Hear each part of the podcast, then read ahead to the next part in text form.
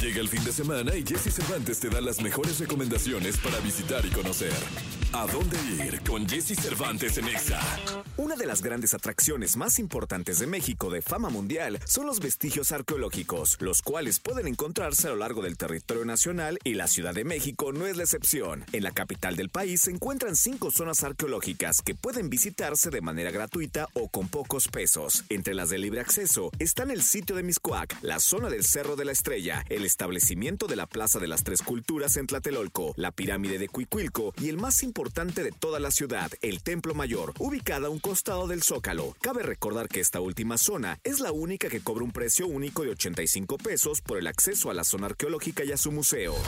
Esta semana inició funciones la nueva ruta de Turibús en la Ciudad de México, denominada Primer Recorrido Turístico de Arte y Cultura del Centro Histórico de la CDMX, que ofrece a los visitantes paseos guiados a los principales recintos históricos y culturales que se encuentran en la capital de tres horas de duración, que abarcan museos como la Academia de San Carlos y el Museo Mural Diego Rivera, entre varios más. Los paseos están disponibles de jueves a sábado desde las 11 de la mañana y parten desde Paseo de la Reforma número 222.